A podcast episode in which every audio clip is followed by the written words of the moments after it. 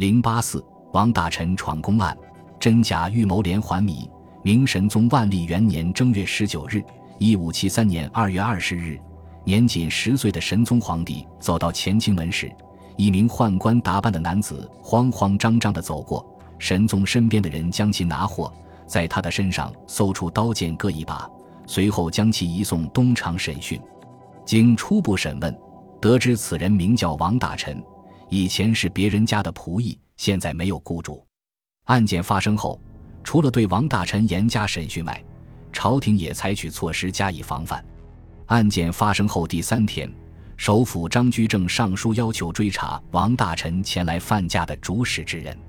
从这时起，很多人开始谣传，本案是张居正与司礼监首领太监冯保联合置前任首辅高拱于死地的一种谋划。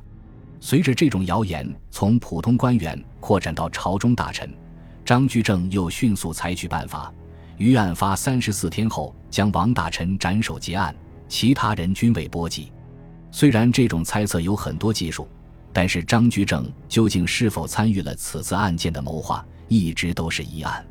一九九九年，韦庆远先生的著作《张居正和明代中后期证据》出版，对这个疑案做了定论，称是由冯保主谋，在张居正知情。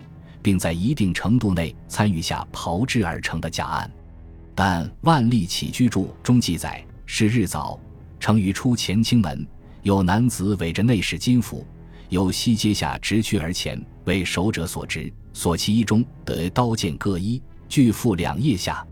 皆知，但道其姓名为王大臣，系直隶常州武进县人，于无所言。司礼监太监冯保奏状，奉旨。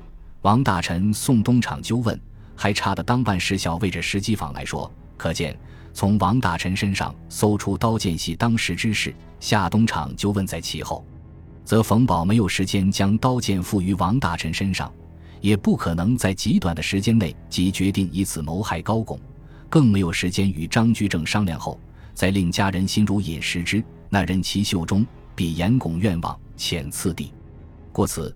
冯保至任其秀以诬陷高拱之说，与《明史冯保传》所载之说，皆系推测之词，与实际情形颇不相合。此外，王大臣携任犯驾，张居正作为顾命大臣，面对有人携任惊吓了年仅十岁的皇帝这一突发性事件，想得严重些，也完全在情理之中。在戒备松弛的情况下，出现突发性事件。只能让人立即追查此次事件之原因。张居正的做法实在难与配合冯保联系起来。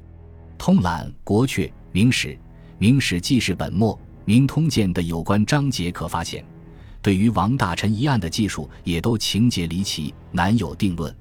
时海时矣，为什么古代朝臣多兔死狗烹的命运？自古帝王欲坐稳王位，不是有意为之，就是不得已为之。必然会出权臣或功臣而后快。尽管许多帝王明知道因坐进狡兔死、走狗烹的事情会遭受千古的唾骂，却依然为之。原因究竟为何呢？臣子功高盖主，让帝王胆战心惊，是其重要原因之一。刘邦立国前后，张良、萧何和韩信毋庸置疑是最有功劳的人。若论智谋，张良、萧何无人可及。若论军功，韩信当遥遥领先，因此刘邦便封韩信为楚王，赐其县邑，任其手握重兵。但韩信招摇自大的行为招来刘邦的猜忌，于是刘邦假借出行巡狩的机会，暗中将陪同的韩信俘虏，将其软禁。倘若此时韩信能安守本分，当个淮阴侯，说不定可得善终。后韩信联合巨鹿郡郡守陈豨造反，被吕后识破阴谋，诱而击杀。淮阴侯的谋士蒯通临死前对主子的评价最中肯：昔日楚汉之命皆悬于彼，彼却毫无反心。今天下已急，且无权无兵，彼竟心生反意，而勾结陈豨，预谋不轨。韩信真乃异于人哉？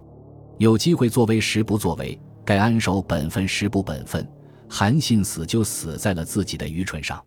走狗烹的第二个原因，便是功臣盲目自大，皇帝不得不弃之。